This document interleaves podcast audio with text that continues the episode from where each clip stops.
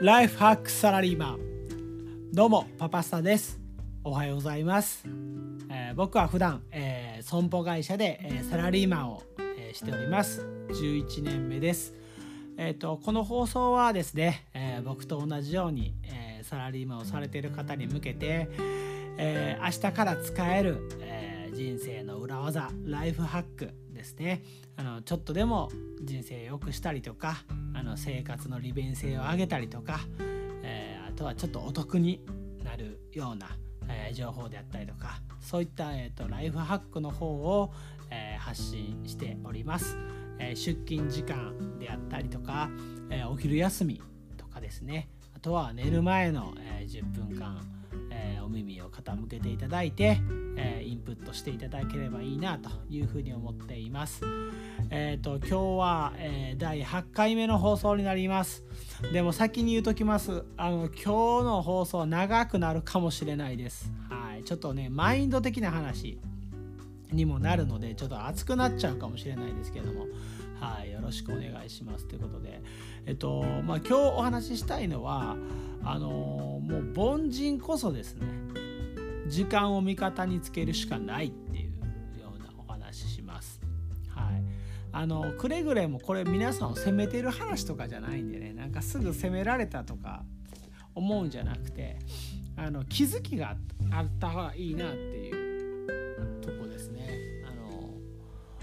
なんかそれを聞いたことによってあのいやこれはもう自分には合わへんなとかっていうのも気づきやと思いますしあのこの部分は自分でもできるんちゃうかなとか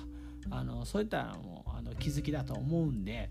あのちょっとそういう捉え方をしながら聞いてもらえればなと思うんですけれども、まあ、その凡人は時間を味方につけるしかないってじゃあどういうことなのかっていうと、まあ、僕がそうなんですけれども、まあ、僕はなんか得だってねなんか大きなスキルとかなんかなんていうんですかね技術をなんか持ってるわけではなくですねまあ普通の今39歳なんですけど今普通の39歳サラリーマンなんですよね。でそんな僕でもあのー、まあいろいろ人生あったわけですよやっぱり。であの今はね263日、えー、毎日、え、ブログを更新し続けてますね。1日2,3000文字ずつね。でまあ初めて半年ぐらいで、まあ、収益、ね、あのお金が発生しました。あの稼げました。はいまあ、そんな大金じゃないんですけど本業をしっかりやりながら、えー、別のことで、まあ、また全く別のスキルを磨いてですね0から1っていうのを作ったっていうのはねやっぱ僕の中でもすごい自信になったなというふうに思ってます。まあブログでねなんかなんとかなりたいっていうよりかは、まあ、経験ですよね、うん、であと、まあ、今の仕事は11年間あのサラリーマンしてるんですけどその前はあの高校卒業してからねずっとバンド活動していてで結果的にまあ音楽でねあの生活できるようになりました。でそれも僕がなんか得だって歌がうまかったとか、まあ、僕ベースなんですけどベースと歌をやってたんですけれどもなんかベースギターがうまかったっていうわけじゃないですね。練習量もまあ多分そんなになんか詰め込んでやったっていうよりかまあ平均的なバンドの練習週2回2時間のスタジオ入ってるとかねそういうような感じやったんですけど、まあ、それでも結果的にやっぱり音楽で生活をできるようになりました。でこれは何でかっていうとやっぱりねあの続けてきたからだと思うんですよね。あのもちろん努力をずっとして努力ももちろんそうですけど、まあ、努力を続けてきたっていう言い方が正しいんだと思うんですけどあのとにかく、まあ、バンドで音楽を飯食うためご飯食べるために、まあ、とにかくねあのいろんなライブハウスには顔も出したしあのチラシビラ配りもずっとやったしで、まあ、とにかくその家賃とか固定費を減らしたかったから家賃2万円でね壁に本当に拳大の穴が開いてる。ほんまに穴開いてたんですよ。ボロアパートに住んでね。あの平日はバイト掛け持ちしてでバイトはその夜ご飯浮かすためにお好み焼き屋のバイトしながらそこでまかない食べてみたいな。で土日の夜は毎毎晩こう地元のライブハウスに顔出してフライヤーねチラシを手配りしてみたいな。でそういうことを続けていくとやっぱね次第にあの技術がもちろん下手なんですけど やっぱりそのプロのミュージシャンに比べたら下手なんですけどやっぱそれなりにねライブハウス規模やったらねお客さんの集客困ることなくなったんですよね。やっぱ地元でこうやってるバンドマンってこうあのチケットノルマみたいなあって大体まあ20枚ね、1500円とか2000円のチケット20枚売ってきてこいってね売ってこいみたいないうノルマがあるんですけどうちのバンドは基本的にはそれ売り切ってましたね、うん、でまあその続けた結果ねやっぱそういう風な形でもう遊びとかも全部捨ててねもうバンドばっかり続けたんですけど、まあ、そういう意味で言うとその続けた結果バンドっていう形ではあの体制しなかったですあのメジャーデビューとかもなかったしあのテレビとか出たりとかそういうことはなかったんですけれどもあのやっぱり自分の人柄を買われてやっぱライブハウスのマネージャーとして一個の店任されるとこまでね行けたんですよね。でやっぱバンドしながらこうバイトまあバイトですよね。バイトしながらこうバンドしてる人もいっぱいいる中で、まあ、自分は音楽でご飯を食べながらさらにバンドできるっていうのはすごく幸せでした。で今の会社でもそうなんですけれどももうライブハウスから言うたら今の損保会社に転職してあのもう全くノースキル。だってもう高卒なんでねそもそも。何の知識もないもう底辺の本当雑用係みたいな雑務係みたいな本当にお茶入れとかもうほんまにしてましたしねお茶入れ掃除っていうのもしかやってないあとコピー取ったりとかっていうとこからスタートして今は僕あの自己対応の責任者とあと東京本店の開発部にもいますしあと関西ブロックの支店のあの統括マネージャーっていうね39歳でこれ3つやってるんですよ。でちなみに僕以外の社員の方っていうのは全員ね S ランク A ランクの大学出てます。ていうかむしろね高校卒業高卒は僕だけなんですよ会社で。うん。でこれなんでこうなったかというともう得だって僕なんかその損保の資格持ってたわけでもないしむしろ全然今でもあんまりちょっとよく分かってない部分はあるんですけど、まあ、とにかく継続したことはあのまあ挨拶とかね返事は誰よりも元気よく明るくするっていうのともう常にニコニコするっていうのとあと接客はもうもうむちゃくちゃ丁寧にやるっていうのを心がけでもね絶対こびない、うん、下手には出ないお客さんに対して。やけどちゃんと丁寧に対応するっていう。であと僕はあの先輩とか定石に対しても必ずあの会議ねとかあの打ち合わせでは必ず意見言うようにしてました、はい、あの気を使わないそういう意味では、うん、それ以外のところはめちゃくちゃ気使ってますけど。であとやっぱね会社内では言い訳をしないっていうね。この5つをとにかく継続して。で入った当初の1年目2年目は誰よりも早く来てあのみんなのコーヒー入れてましたね。コーヒー入れてあの掃除もしてました。やっぱそういうをなんかねなんか自分を売るじゃないけどあのやっぱりね自分ができる仕事の範囲が狭いうちはあの自分ができることを全力でやろうっていうのを決めててでそれをねずっと継続したんですよね。でそうなってくると今度あのうちのねあの方からやっぱその全国会議にあの出てほしいっていう話になってきてで全国会議でも同じようにコツコツ続けると今度は、ま、役員さん常務の人にすごい気に入ってもらえてお前ちょっと本店でもやってくれという話であの月2回東京出張してあの本店でも仕事をもらってやってるってで今度そうなってくると本当の会議とかでも同じような形でコツコツコツコツ本店でも仕事をすると今度ちょっとねブロック任したいって話になるんですよ。であの統括のマネージャーも今任されてるっていうような状態でもうこれがね関西のね統括がねだいぶ難しくて自分の県でもね大変やのにその他の県の業績悪いところ行ってしょっちゅう行ってねあのどこの県とは言わないですけどあのしょっちゅう行ってねもうめちゃくちゃこう会議とか打ち合わせするんですよ。で僕よりもね一回り上の人とかもうあの先輩の社員とかもうそういうこともうね店長みたいなね支社長支社長っていう言い方するんですけどあの人にガンガン意見するんですよ。で向こうからしたら39のしかも高卒でのね やつにむっちゃ意見言われてむっちゃ腹立つんだと思うんですけどね、まあ、そういったような立て直しの業務なんかをやってますで別にあのこれねあのなんかねバンドの話も今の会社の話も自慢したくてこれ今放送してるんではないんですよ。お前すごいな俺すごいやろとかもうそんなんもはっきり言ってどうでもよくてあのスキルがゼロなやつでもコツコツこう行動して継続して積み上げると必ず結果が出るっていうのが僕が39年生きてきてあの振り返った時に分かったことなんですよね。うんあのー、やっぱ何もしてへんかったら多分何にもなってないんですよ。今も僕は多分。バンドも多分中途半端に終わってるし仕事も多分中途半端に。なんなら多分今ここまで働けてないと思うんですけど。あのー、やっぱり何も持ってないやつっていうのはもうコツコツね続けるしかないんですよ。行動していくしかないっていう。そうしないとポジションは得れないんやなっていうのは本当振り返った時に思いました、うん、で今最近頑張ってんのがそのブログですね。あのブログもねやっぱ正直大変なんですけどあのなんか最初は何の知識もなくねあのまあ第1回目の緊急事態宣言でまあ、ゴールデンウィーク楽しい予定いっぱい入れてたのに、まあ、それが全部自粛になっちゃってこうなん全部なくなったわけですよ。でなんかしないとあかんなと思ってあじゃあちょっとブログ書いてみるかっていうので始めたブログなんですけどそっからね僕260日毎日更新してるんですよ。でこれもねうすごいよなとか続けてるのすごいよなとかっていう話をしたいんじゃないんですよね。で続けてきたことに何を得れたかっていうと、まあ、一つはその全く思ってなかったんですけどこうブログを書き始めて半年でね収益発生しましたと。うん、そんなって高いお金ちゃいますよ。もうそんな全然その副業とも言えない金額なんですけど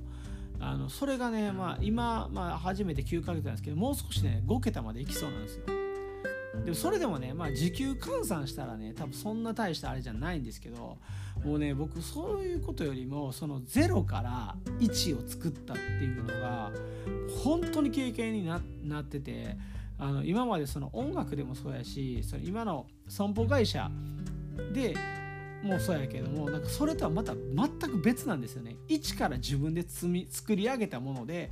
収益発生させるってもうなかなかやなと思って。すごい難しいしすごい経験になったなっていうのとあとは単純にライティングスキルが上がりましたね。あの文章を毎日23000文字書くんであの本当に速くなったしタイピングも速くなったし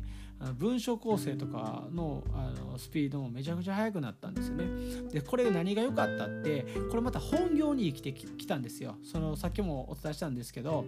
あの会議とかに出出てるのでレジュメとか報告文書をまあやたらめったらまあ作らないといけないんですよ。まあ今はオンライン会議になってねほとんど大丈夫なんですけどあの出張とかすごい多かった時はまあその都度作って説明しないといけないんで。で作ってたその文章のクオリティがねめちゃくちゃ上がったんですよね。でこれでねまた変われるんですよ定石から。だからねあのー、これねやっぱ何かを一つこうしっかり続けていくってすごい大事やなっていうのはねもう最近もまたなおのこと思ったんでこれポッドキャスト撮ってます。はい。であのー、もう何回も繰り返しになるんですけど言いたいことはね僕は本当ノースキルなんですよ。であのー、人よりもね多分ねセンスとかもないんですよ。本当に。うん、あの好きなものは好きなこととかやりたいことはたくさんあるくせにあのすあのセンスがないタイプの人間なんで、うん、なんであのそういう人間でもコツコツ時間を味方につけてちょっとずつちょっとずつでいいんでね。あのすごいやつはね5段飛ばしとかで行ったりするんですけどもうそんなやつらのことは置いといてコツコツコツコツ一歩ずつなんですよ。一歩ずつ一歩ずつ続ける。もうやめない。もう毎日毎日一歩ずつ階段登っていく感じですね。あのそれを続けていくと必ず成果出ます。僕が出たんで多分皆さんも絶対出ます。あの出ない人はいない、うん、であの、もうこれ最後一番大事なことなんですけれども、まあ、こういう話をするとねあのいやこれ努力できる天才がいるとかあの続けれる人がすごいみたいなことをあのよく言うんですよね。継続できるのはメンタルが強いからやとかね。ストイックなストイックなマインドを元から持ってるからやとかってね。思う人ほんま出てくるんですけど、まあ、僕もまあそういう風な考え方あったんですけどこれやったら分かるんですけどこれってねあのほとんどというかもう全てですね自分がやらないことを正当化するための言い訳なんですよね。はい、なので、あのー、もう言い訳をね、まあ、捨てましょうと。要はその成果出してた人だって最初はゼロからだったわけじゃないですか。ね、その人たちも最初やっぱコツコツ積み上げてきたわけですよいきなり運があったからそこにバーンっていけたわけじゃなくて裏技があってそこに行けたわけじゃなくてまあなんかなんか実はこういうやり方があってそれにやったからうまくいったとかそういうんじゃなくて必ずうまくいってる人っていうのは積み上げてるんですよね。なのであのその辺りをやっぱりあのしっかり受け止めることから始めないといけないです。で干したらじゃあ何をしなあかんのかっていう話なんですけどまあ、そういうね、あのー、要はあの人はあの人はストイックやからできるとかっていう思っちゃう人は、まあ、正直ね自信がないんですよね。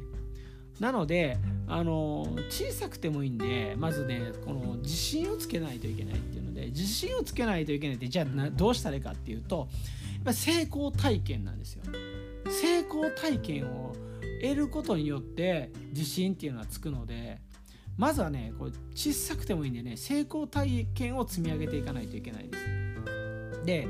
あのじゃあ成功体験でどうやって積み上げるのっていう話になるんですけどここでまあ僕のポッドキャストよく聞いてくれてる人は分かると思うんですが、えー、もう早速言います。はい、どうやったら自信つくかっていうと明日から朝5時に起きて10分間散歩しましょう。もう言い訳なしです。明日5時起きで朝ね5時起きて散歩してください。その後はもう自由行動ですね。おすすめは読書ですけど、まあ、あとはもう好きなようにしてください。で守ってほしいことはあの土日でも5時起きです。雨が降ってたら傘をさして散歩してください。あの中止っていう判断はなしです。自分であのやらない理由とか言い訳を探す前にね、えー、こうやってこなかった過去を振り返りましょう。もうやらない理由とか言い訳はもういいんであの雨でもやりましょう。はい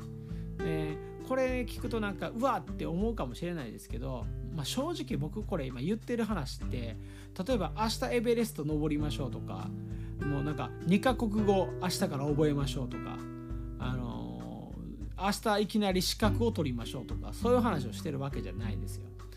ね、朝5時に起きましょうっていうのと10分散歩しましょうっていう話だけなんですよ。これ誰でもできるでしょ。別にスキルいらない。う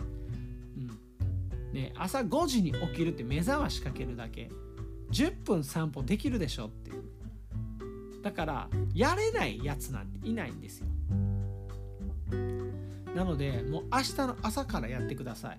であの続けましょう。でこれなんでいいかっていうとまずねまず5時に起きたらまず起きれたこと自体を褒めてください。であの10分散歩終わったらそれをまた褒めてください。で次の日もできたらさらにこれ褒めてください。ねこれ本気で褒めてくださいね自分のこと。自分できたと。やればできるやんと。しっかり褒めてください。ほんであの1週間これできたらその日の夜はねお祝いで焼肉にしましょう、はい、ハラミとタンをたらふく食べましょう。これ必ずやってください。でこれね勘違いしたらあかんのはご褒美じゃないです。ご褒美はそこで終わっちゃうんでご褒美じゃないですよ。まず1週間続いたってお祝いです。ね。でこれあなんかお祝いをすることによってまた頑張ろうってなるんでこれご褒美になったらゴールになっちゃうんでね違うんですよ。お祝いなんですよ。家族と一緒に祝ってもらってください。いやはっきり言ってね5時に起きた時点でねもうその時点ですごいんですよ。あの他のねライバルとか他の人たちがみんな寝てる中ね活動開始してる時点でねもうこれリードしてるわけですよ。はい、だからまずは5時に起きたっていう成功体験をしてください。でこの成功体験をコツコツと積み上げてください。するとね自信になります。自分でもできたっていう自信になります。でこの自信っていうのが次の挑戦につながるんではい、まずはねやっぱね時間を味方にするっていうのはあのそういうところから始まりますね。であとごめんなさい長くなって今日なんか2倍ぐらいの長さで撮ってるんですけどいつもよりあのちょっと熱くなっちゃったんでね。あの一番最後に大切なことをちょっとお伝えします。で凡人は時間を味方にするしかないっていうことなんですけどコツコツ積み上げたら必ず成果っていうのは出るんですけどただ一方で時間っていうのは有限です。あなたの一生の時間っていうのはもう決まってるんです。で僕の場合はバンドで初めてご飯を食べるまでかかった年数っていうのは約5年かかりました。今の会社で今のポジション取れたのは9年かかりました。でブログの初収益は半年かかりました。これね多分もっとスキルある人とかもっとできる人はもっと短いんだと思うんですよこの期間っていうのは。要するに何が言いたいかっていうと、まあ、僕みたいな凡人であればあるほど成果が出るまでっていうのは時間かかるんですよねだから凡人であればあるほど時間が必要なんですよ成果が出るまで。っていうことは一刻も早く早く始めるべきなんですよ。何でも。思ったらすぐやらんと1日遅れたら成果1日遅れるんでやっぱねかけられる時間が長ければ長い方が成果は大きくなるんでねだから凡人のくせに天才と同じような生活スピードでゆっくり過ごしてる場合じゃないんですよ。即行動してコツコツコツコツ積み上げを始めていけないと始めて始めないといけません。うん、あのこれを今日本当に伝えたかったお話です。はい、長文すいません長文じゃ長時間すいません。はい、ということであのこんな感じであのこのポッドキャストではあのサラリーマンがね明日から明日から動いてくださいね。明日からすぐ使える、えー、ライフハックを発信しております。えー、とブログとツイッターもやってますんで、まあ、ぜひチェックしてみてください、えー、ありがとうございました。また皆さん良い一日をお過ごしください。